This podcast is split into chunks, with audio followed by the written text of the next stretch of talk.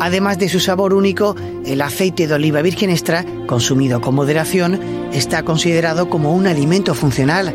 Puede ayudar a reducir el riesgo de padecer determinadas enfermedades. El aceite de oliva extra está como uno de los elementos más importantes de nuestra dieta mediterránea. Tiene efectos antioxidantes, es decir, al igual que el hierro se oxida con el agua o con el oxígeno, nuestros vasos sanguíneos eh, se dañan con ciertas sustancias oxidantes que hay en, fin, en la atmósfera, en la polución, en los alimentos, y entonces el aceite de oliva lo contrarresta.